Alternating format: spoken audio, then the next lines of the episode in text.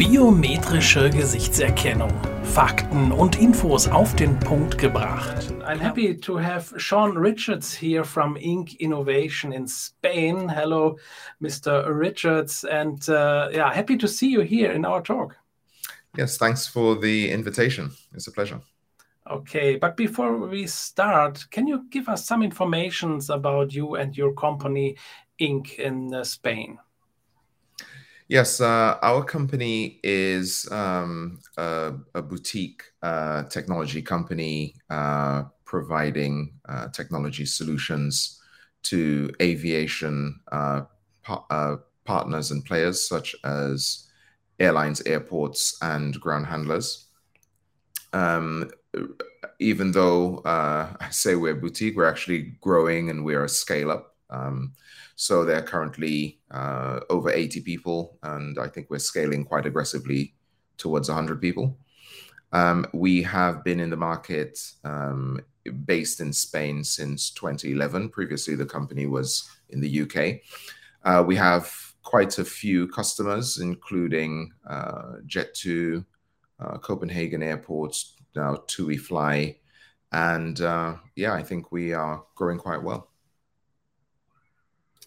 So you you in, in, in your products are integrated uh, biometrical skills from Modi. Modi is an innovator in uh, the aviation industry. INK Innovation is a big innovator.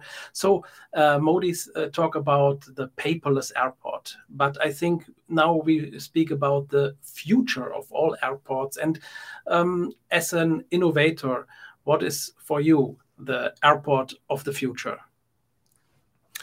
Yes, I think there is more of a movement after the pandemic um, on paperless handling.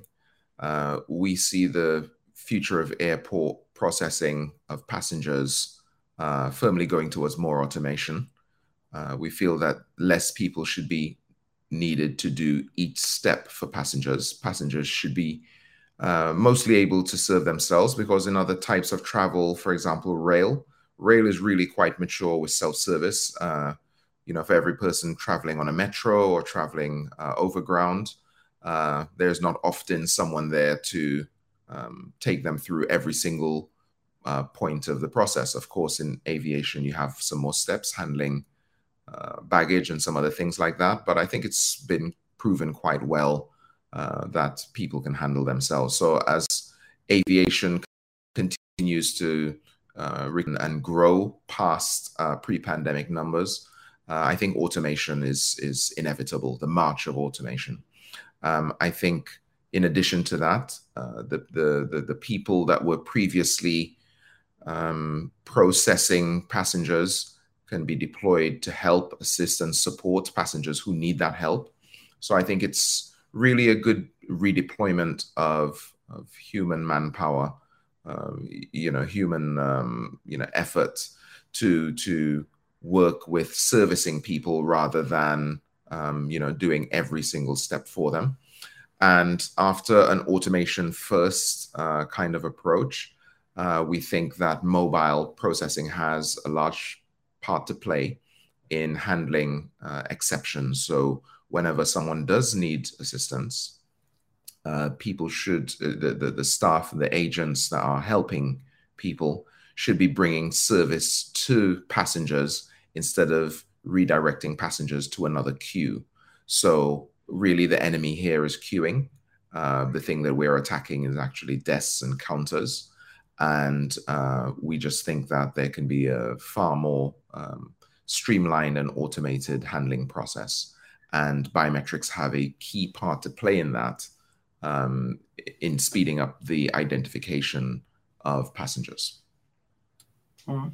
You, you speak about the, the speeding, about the better flow in the airports. Uh, in the last summer, we have seen in many European airports, we have many problems, especially in the German airports. Now, the first headlines are coming from Hamburg, from Cologne. So it will be coming back, these problems. What do you think? How did your products or the products, uh, the innovations are helping, can helping now uh, in the fastest process? Yes, I think there's been uh, a number of meltdowns in airports. Um, and I think a lot of that has to do with the mismatch of resources versus demand. Um, at first, this was caused by the uh, inability to hire staff after the pandemic. Then, after several uh, hiring drives, the, I think airports and ground handlers were able to hire the staff. But then the problem was having them trained so that they could be useful in processing people. I think um, where you get these pinch points, these pinch points can be really quite huge because um, uh, dating back to my first job uh, doing uh, traffic management, actually road traffic uh, management by computers, uh, I was always painfully aware that queues build up when you have a very small mismatch between the demand and uh, what you're able to process. So you don't need to have a huge mismatch, which is what people think there's a huge mismatch and a huge queue. Uh, actually, once there is a mismatch of your inability to process, it grows uh, continually uh, based on the rate of arrival. Because once you're not able to process them and people keep arriving, uh, then the queue will continue for as long as that that that in uh, that in equilibrium exists. So until we're able to uh, address, until airports are able to dre- address the supply of resources, the use of the resources that they have, maximize that that matching process, then you will get uh, sporadic and and probably quite severe uh, queuing issues and processing issues in airports. Uh, I think where we're able to help uh, very quickly and very well is in tackling queues in the check-in area, the check-in area, the boarding area. In the future, we will be doing more in the immigration area and the immigration arrival process. But for now, our expertise lies in uh, departure. And uh, we don't think that there is a need to choose between technologies. Uh, we think you can support all types of processes, be them barcodes or uh, you know uh, processing in biometrics or QR codes or some other types of processes, there's no need to choose. There's no single solution. Uh, so airports have to be prepared to do things differently. Uh, first, in, in order to get to the best type of solution, because there is no single solution, we partner with the airport or the airline or the ground handler. We brainstorm together. Uh, our consultancy, INK Plus, helps to do this. So we have uh, some experts within INK uh, that are ex airport, ex airline. They can sit with the customer, and it's not a traditional kind of uh, customer supplier uh, relationship. It's really more of a partnership. And uh, if you want to do something different to handle these pretty significant problems when they arise, I think the the the the, the airports and the airlines have to be prepared to do innovation really and innovation involves trying trying new things measuring. And if it's not working, you either improve or you fail. Um, and if it is improving, you refine. If, if you had to fail, then you brainstorm again until you get something that works. But the key thing here is bravery. Uh, the airports, airlines have to be brave in order to try new things because if you keep repeating the same old thing, you get the same result. Mm-hmm.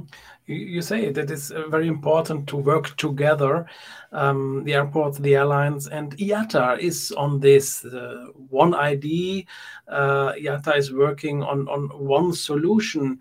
Um, how can this process uh, be uh, uh, good for your products or Modi products and for the whole industry? So, biometrics are very important for speeding up that identification process but then you have to ask, well, what are you identifying? You're identifying a person, but the person's record tends to be linked to a quite legacy uh, data uh, asset called the PNR. The PNR has not really evolved um, over the past few decades, but the requirements uh, that things like biometrics have to fulfill, those types of, of workflows have to fulfill some very complex uh, conditions, complex data storage uh, even being able to be associated to secure data like biometrics, the PNRs aren't made for that.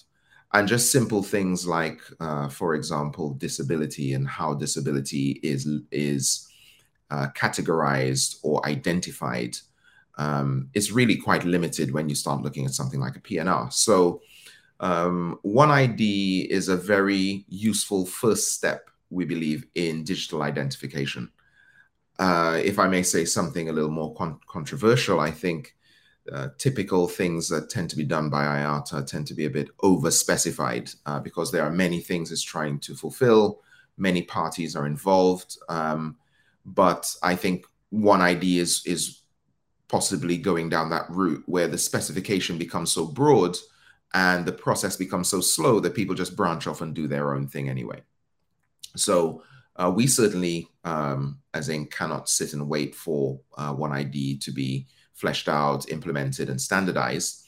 So what we've gone ahead and done is uh, work with um, a, a, partner uh, that uh, we have actually uh, acquired into the company with Digital ID, and we are then prepared to backfit onto OneID. So as that specification improves and gets broader implemented, uh, then we can uh, talk with it, communicate with it, and those who follow that uh, specification pathway, we will be able to work with that. But what we're doing is really joining the links, joining the links between organizations that use OneID, passengers linking to biometric profiles, linking to other systems that may need biometrics to take part, such as immigration. And everybody's not going to be on the same platform. They're not going to use the same standard. ICAO is going to have their own standard. And what you then get is everybody has a mismatch of standards. We saw that in COVID. So during COVID, uh, the interoperability became uh, quite a difficult thing to support. So everybody just branched off and did their own. So the interoperability standards were not themselves interoperable.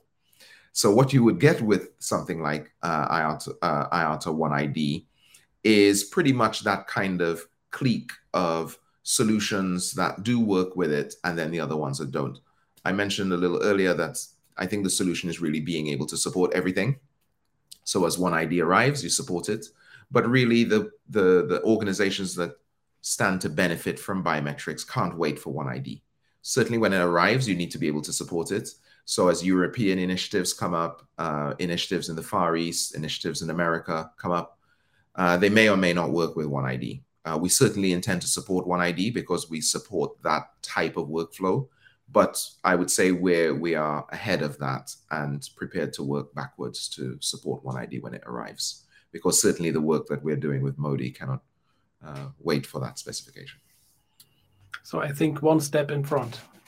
Yes, we like to think so. So I, I follow you on the social media channels and on your website, and I see that you are have uh, many activities now in the African market. And I think I was in in some conferences too, and I think that is a very very important market market in this moment. Especially, um, I see many regional airlines uh, restarting or look at South Africa. South African Airways is restarting, but the airports are always uh, on, on rebuilding, reconstruction, and new buildings, and so on. What is your opinion about this uh, uh, yeah, market, this African market now? I think it's easy to see that the African market uh, is one of those with the largest potential for growth. Uh, if you look at where it is and where it needs to be, uh, the coverage of carriers, uh, the lack of synchronization in air traffic control, uh, infrastructure investment. Um, populations are upwardly mobile. Um, but when I think the critical thing you have to look at when it comes to aviation is just the size of the landmass. Landmass.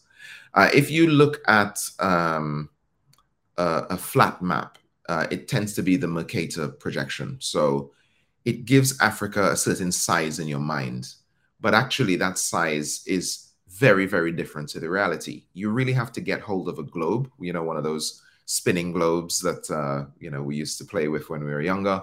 I think uh, google google earth can can give you uh, a much uh, better appreciation of the size of the continent uh, in relation to everything else. So when you look at where the infrastructure is the geographical spread of that infrastructure you only need to look at Africa from space at night to see where development is in terms of infrastructure and the need to get from one of these places to another one of these places, really the only practical way to cover all that that distance uh, is by air. So it's a maturing um, market, and it's one of those where when you look at uh, telecommunications, for example, uh, in Europe, there's there was massive infrastructure investment in landlines, fixed lines, cables.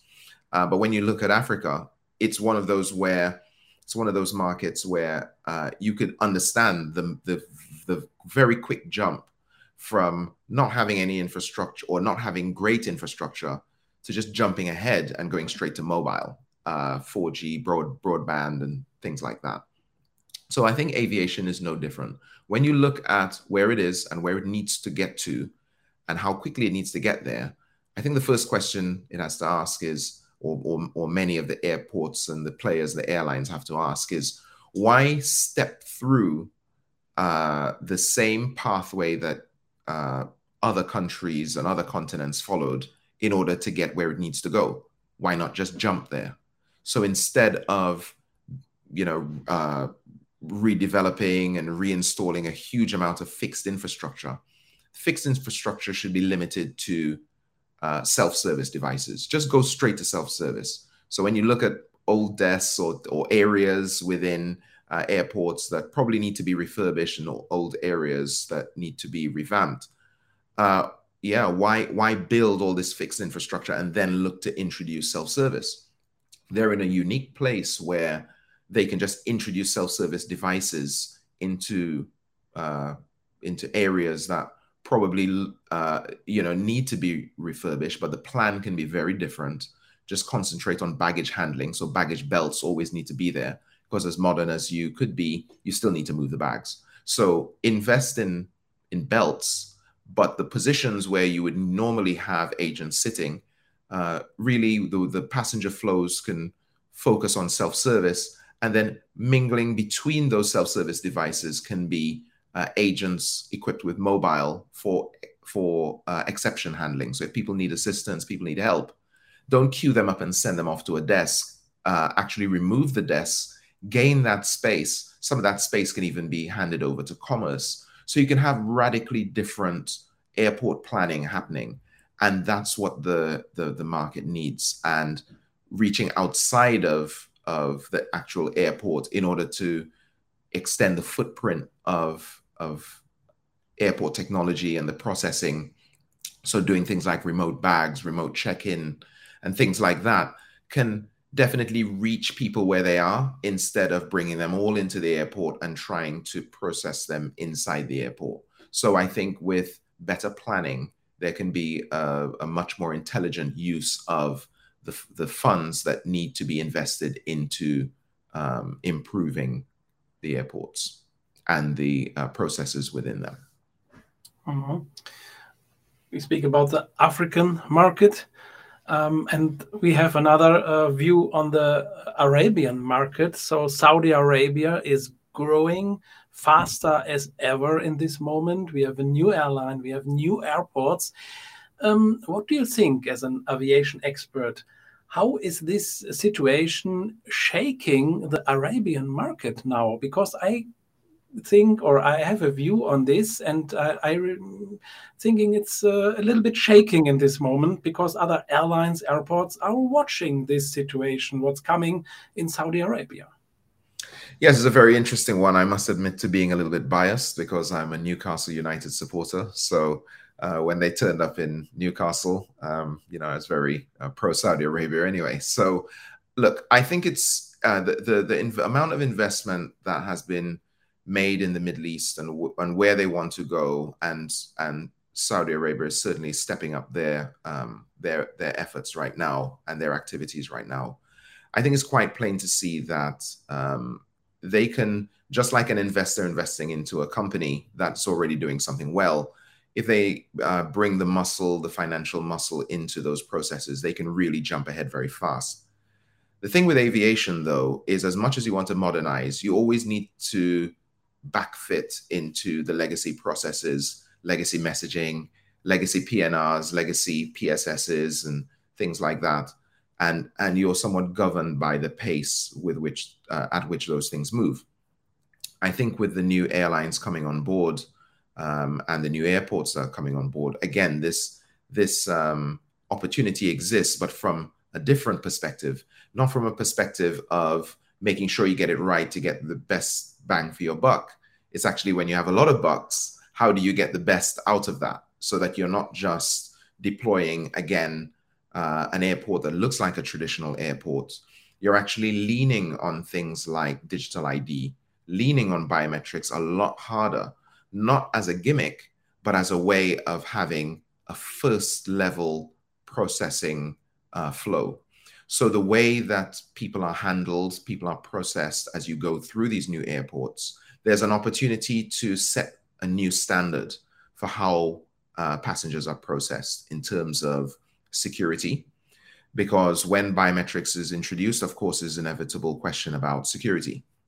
But security really comes down to the companies that are using it. The technology itself is robust, uh, the encryption is robust, but uh, Ink, for example, is an ISO 27001 certified company. And uh, as we've gone along that journey, we certainly know that uh, the, the, the way security is implemented has a lot to do with the culture and the approach to it.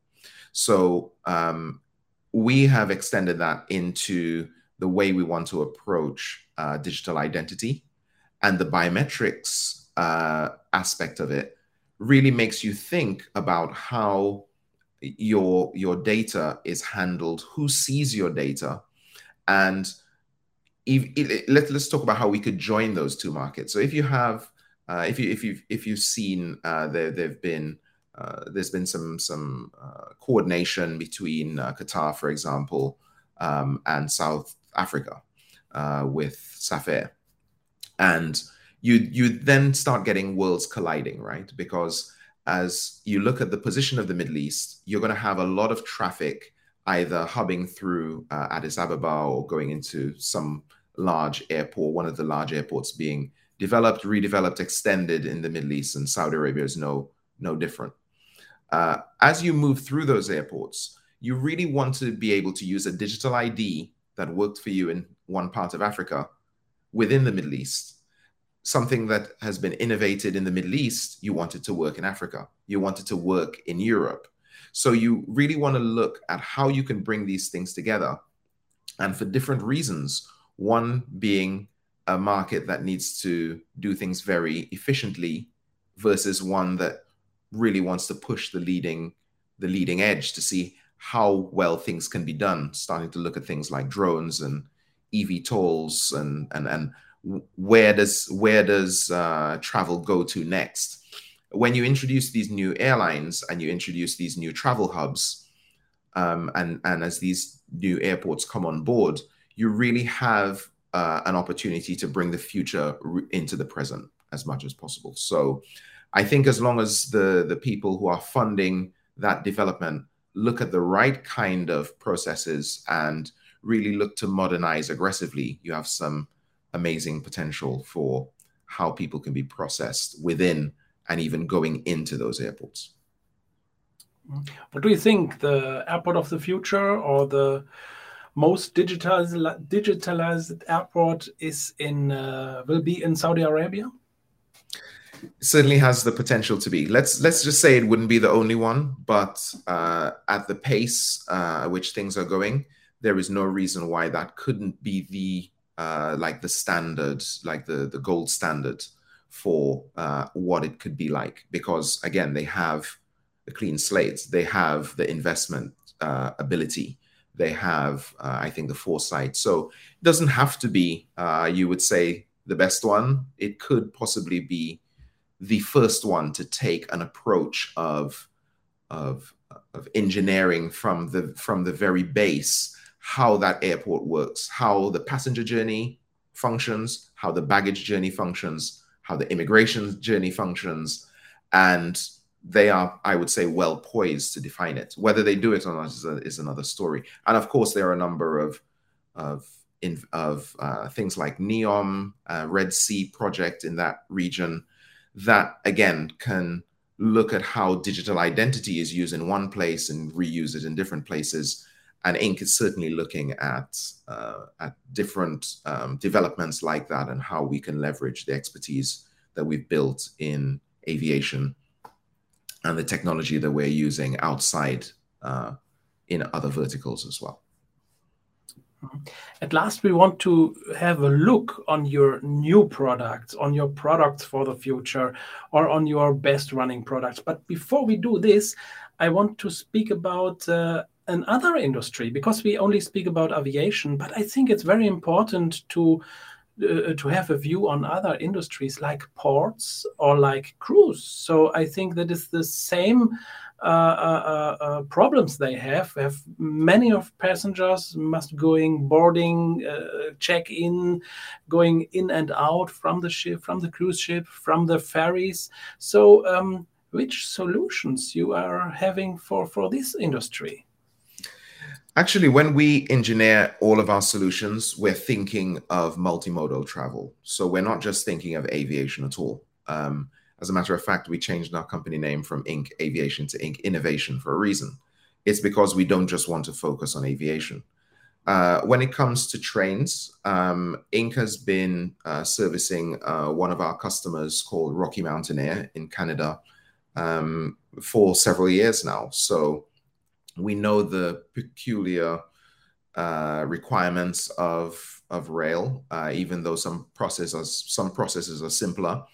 Uh, there are other pressures. Um, itineraries look very very different. When you add uh, hotels to that, it becomes different. Uh, Rocky Mountaineer, for example, uh, takes people on an amazing journey through several hotels. So as you go from hotel to hotel and you start looking at that itinerary, and then their booking system is actually very different to a traditional uh, airline booking system. But we're able to work with that. Uh, in the, on that, um, on in within that flow, we deploy uh, mobile. So we haven't yet brought digital identity to that, but believe me, it is on our roadmap of how do you converge all of these things into multimodal travel. Um, as you may know, in France, um, they've, they've, taken action to limit domestic flights uh, that are shorter than two hours. And that kind of multimodal shift is inevitable wherever uh, trains and, and, and, and planes and aviation uh, come close to each other. Um, there are opportunities to look at that. So we have engineered uh, all of our self-service devices to have a really small footprint. Um, during the pandemic, uh, INK got involved in health, so we certainly look at that um, that sector as well and we really concentrate on that crossover from not working with a, a, hospital into entering the hospital. How are you identified? Not being known in an airport and you arrive in an airport. How do you make yourself known to the air to the airline or to the airport that you're there? So it's really that threshold of entering a service or leaving a service. And that's really our sweet spot, and that's where we concentrate. But um, we certainly no, um, we haven't done anything on cruise ships yet. Um, our again, our mobile technology is well poised to take advantage of that. But we had a really interesting dialogue with a cruise ship uh, provider, cruise ship operator, and we we got to learn things about um, how baggage works, where baggage is collected, how it's collected. Uh, where it can conveniently be handled, where is there space on the ship to do this, space on the port, and again the pressure of operation because an, an, aircraft is handling you know 50 100 200 people wide body 300 maybe 400 uh, cruise ship has thousands of people uh, that you have to process in a very short amount of time um, and and it has its own challenges. It's very interesting um, in terms of how identification could speed things up because again you get queues building up when people are arriving fast and you can process them and handle them. Uh, so we definitely see the synergies uh, between the partners, the customers, the technology providers, the processes, the products that we have. And then in terms of asking uh, about what we're looking to introduce, it's really uh, another step, another iteration again of our products. We spend a lot of time refining every time we learn um, you know, what are the challenges with using our products, uh, fitting it in within the flows that the operators have. we make refinements and improvements again. So we feel we are pretty much there now um, in terms of the size, the speed. We're going to do um, a, a, quite large software re-engineering process, again, to streamline many of the things I've spoken about, where we're focusing on something called delivery, uh, not actually delivering like a courier or package company like, DA, like DHL or something like that, not, not, not that type of delivery. But within the new world of, of order management, there's something called offer or processes, a process called uh, offer, order, delivery, and settlement. So offer is where you search for, you know, flight, hotel, whatever it may be. Uh, an order is when you're actually placing that order. But delivery and settlement is paying for it. But delivery is really focusing on getting what you paid for. So this is INK's strength in terms of identifying yourself, not necessarily with a piece of paper or a QR code or something like that. So, identifying yourself in a modern way, getting what you paid for, making sure that the provider that you bought it from knows that you got it, because there's usually a very big gap in that. Uh, because airlines, airports are very good at selling things, especially airlines. They're very good at selling, but they're not necessarily so in tune with whether you got what you paid for. So we're certainly looking to focus on that. Um, and of course, passengers get very upset if they don't get that alignment between what they paid for, extras that they may have paid for. So we're certainly focusing on that, making sure it's delivered to the right person. They get whatever extra, um, you know, ancillary they may have paid for, and be able to buy that anywhere. So being able to buy things, for example, with uh, wallets, buy things, uh, even with biometrics on our roadmap. So uh, I think we have a lot of exciting developments for the future, and uh, yeah, it's it. We we think it's a very interesting time now that we're coming out of COVID and and reaching back to those traffic volumes. Now I think the carriers are and even the airports are looking at the infrastructure they have, the systems they have, and wondering, you know, like how those systems are going to take them into the future. That's certainly where we look and certainly what we want to focus on. What I see in the product is that they're very, smart, very smooth products. The same as MODI is, is preparing now the products very small that you can integrate in existing infrastructure uh, uh, in, in airports or in ports. I don't know, but uh, I think it's very important to, to bring it with a smart smart systems, smooth processes, and uh, the possibility to integrate in existing processes. What do you think? Yes, um, we've been working with MODI for many years now, and if there's one thing that MODI knows about INK is that we push for small things. Uh, we love small sizes. We've pushed for smaller components. Of course, your other customers have pushed as well, but um, I think probably we're at the forefront of pushing for smaller sizes. And in terms of integrating with in existing infrastructure, absolutely. Because what you want to do is make uh, systems infrastructure smart. You want to make them intelligent. You want to make them more connected. You don't necessarily want to pull out barriers and rip barriers and doors out, pull out lots of things, you know, ripping concrete and breaking down walls and things like that. That doesn't get you better processes. You want to do quite the opposite. By focusing on small, it makes you think what is the minimum amount of technology, not the maximum, but the minimum amount of technology you can introduce to make the process as invisible as possible. So you don't want a new process, a new thing, a new device, a new application. Actually, how do you plug into existing applications? How do you plug into existing assets? You don't want to buy another phone. You don't want to buy another thing. You just want to say, how do I make it work? So that kind of approach, a kind of OEM, a kind of embedded approach, uh, we were in some recent conversations just about making computer our embedded computers smaller. We want to make every device smaller.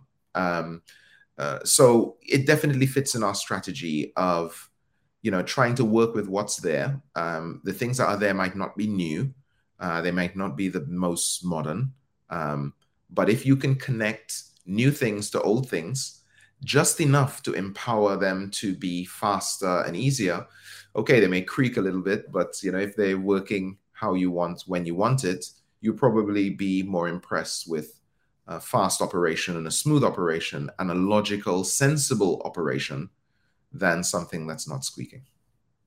Mm-hmm. That sounds good. Smarter, smaller, faster, and safer. I think that's very important at this time. Yes, thank you for your fresh uh, impressions and uh, our view in your company, in your products, and in your thinking about aviation and the whole market. Yeah, and uh, I think there are many things to do and uh, good opportunities, good uh, visions, and innovations. So that is the name from. Innovation. I like it uh, because when I see your products and in action or on the website or everywhere it looks like innovation and it makes sense and i think this is important in this moment i'm a, a, a, frequent traveler and every time when i'm at the airport or in the airplane i'm watching the uh, uh, the things the, the uh, uh, processes and i'm thinking okay if they have uh, things like what INK or MODI have it will be a little bit smarter or a bit a little bit faster. And so we, i think in every time when we are travel we are thinking about what we can make better or what we can make uh, better for the passengers i think. That's important yeah absolutely. Uh, we think it's uh, you know like exciting times. So uh, you know we're, we're looking forward to doing more uh, with you guys. And uh, we, we've certainly seen how the, the the technology that you produce has progressed. And it's a journey. So um, it's, it's certainly an enjoyable one. And uh, yeah let's let's keep going let's do the journey. Thank you Shawn Richards from INK. Innovation in spain. And uh, yeah hope to hear and see you again in a little talk about aviation and the whole industry who needs our products. Thank you. Okay. Thanks a lot bye. Biometrische Gesichtserkennung. Fakten und Infos auf den Punkt gebracht.